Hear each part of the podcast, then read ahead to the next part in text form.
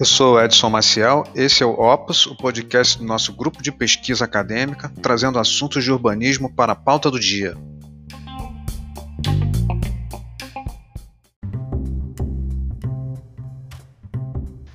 Olá, gente, professor Edson aqui falando. Nesse áudio agora, a gente vai falar sobre o capitalismo e suas crises endêmicas, estruturais e é, lançando, claro, o desafio de entender esse aspecto do funcionamento do capitalismo em crise, dando, resultando elementos estruturantes nas cidades, como que as cidades se manifestam a partir desse universo, desse contexto de crise do capitalismo. Vamos ao áudio?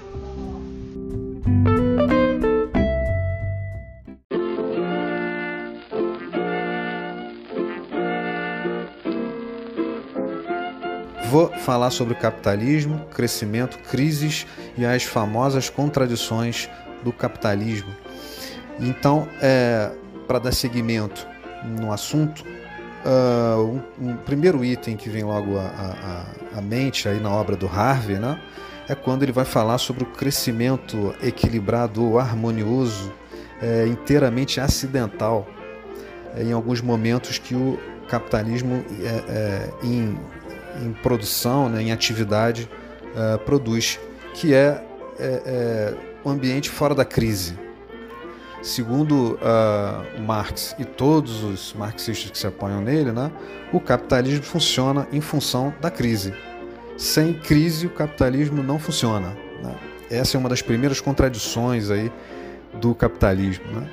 E aí, entendendo esse contexto e olhando né, o Harvey aí, olhando para esse processo, é, caótico, né, de crise, é, que é uma, uma indicação estruturante do capitalismo, ele vai olhar que a cidade constantemente está em crise. Né, e, e, não precisa fazer grandes avaliações para ver isso, né? É, dada aí é, é, o, que, o que ocorre né? nas cidades com relação ao seu funcionamento né? durante o tempo histórico, durante, o tempo, durante a história. Né? Em vários momentos a gente observa a cidade entrando em crise, né, iminente, muito pesado isso. É o que são as enchentes aí nos municípios brasileiros nos últimos é, meses, né? Os meses aí do verão e nesse ano não foi diferente. Né? É, enfim, todo essa, é, esse contexto até catastrófico aí que as cidades se apresentam, se não é, o entendimento de que a crise capitalista assim, se dá, assim, se determina, né, se apresenta, melhor dizendo, também na estruturação da cidade. E ela, enquanto aparato constituído, construído, é, reproduzindo uma loja capitalista, né, uh, vai apresentar essas crises de uma maneira muito particular, né, através da constituição da sua estrutura, né, da sua formatação. A gente vai comentar isso melhor mais para frente. Bom, enfim, é, essa, essa discussão sobre o desenvolvimento do capitalismo em crise, que a gente vai fazer é, daqui a pouco, vem de uma lógica uh, do entendimento de que o capital, estando em constante. Uh, sendo colocado no universo né, de competição, ou seja, se algum capitalista tem o interesse de produzir uma mercadoria para acumular capital nesse aspecto, Claro que ele está imbuído num universo de vários outros capitalistas, né? É, que também, é, coincidentemente ou não, estão reproduzindo e produzindo a mesma mercadoria que ele.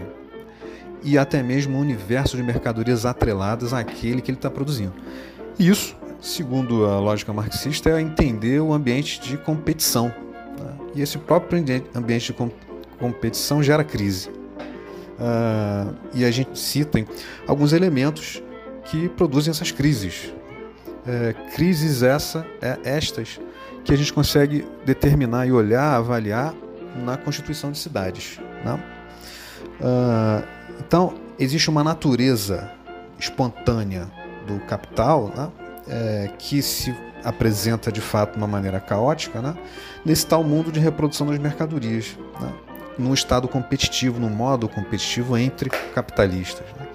E a cidade, com a sua estrutura, vai demonstrar isso. Né? De que forma, Edson? Aí a gente vai falar sobre algumas tensões, alguns elementos de, de tensão, de tensionamento, né? e algumas possibilidades é, de crise a partir dessas tensões. Né? Quem são esses elementos? Por exemplo, excedente de mão de obra. Né? Edson, é, onde tem essa definição caracterizada né, desse termo, né, mão de obra? Né? Lá na livro 1 do Capital do Marx, está lá bonitinho, caracterizado. Né? É, mas a princípio o que, que seria? Né? É, trabalhadores imbuídos aí no processo fabril produzindo mercadoria.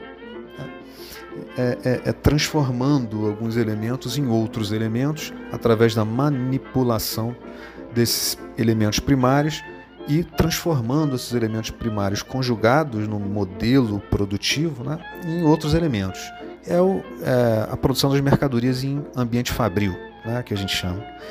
Bom, é, e aí, um elemento de tensão importante que ocorre, que provoca a crise do capitalismo, é esse, esse excedente né, de mão de obra. Né? Edson, mas como isso? Né?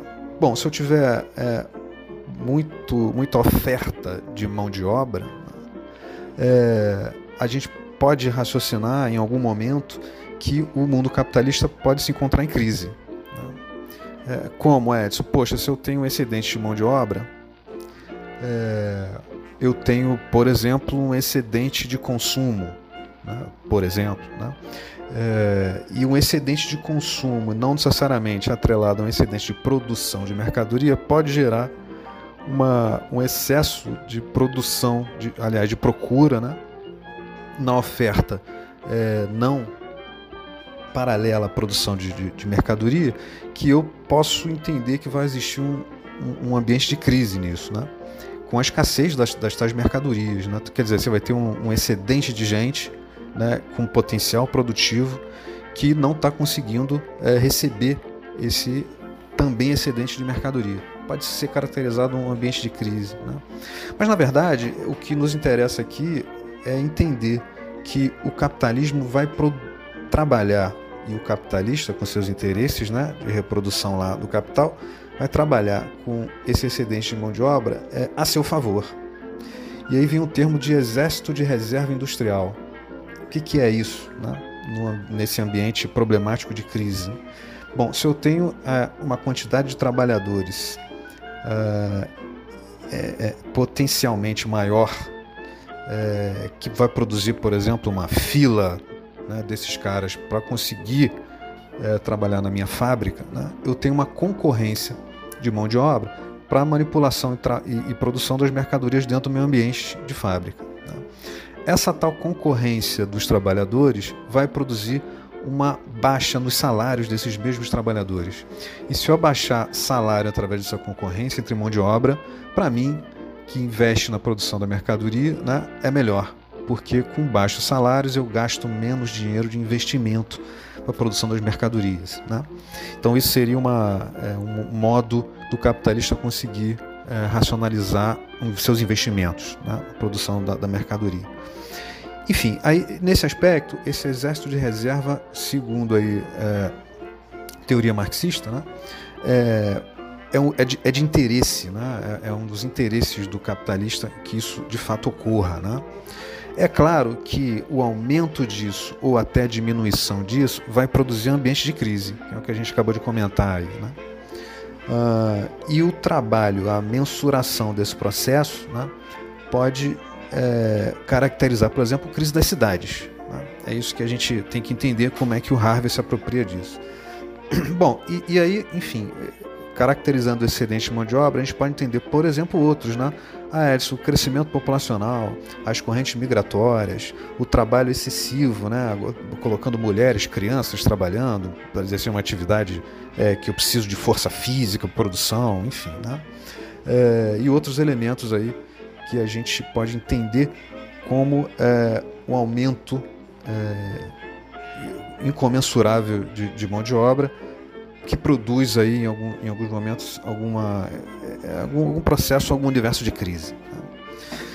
Que mais? A gente pode entender a expansão da produção para a racionalização e o aumento dos meios de produção.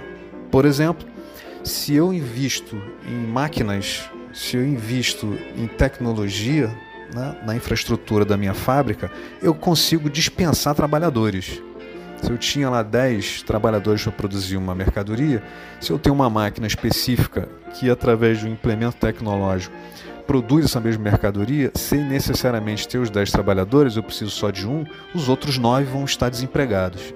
Que no final das contas vai constituir né, esse tal exército de reserva, né, tão necessário aí para o funcionamento do capital. Né? Então, é, é, o segundo elemento de tensão que a gente pode dizer. Uh, e claro, a gente não pode deixar de esquecer a existência é, necessária né, desse tal mercado consumidor que a gente tem que trabalhar. Bom, é, esses são os três elementos necessários. A gente continua no próximo, gente.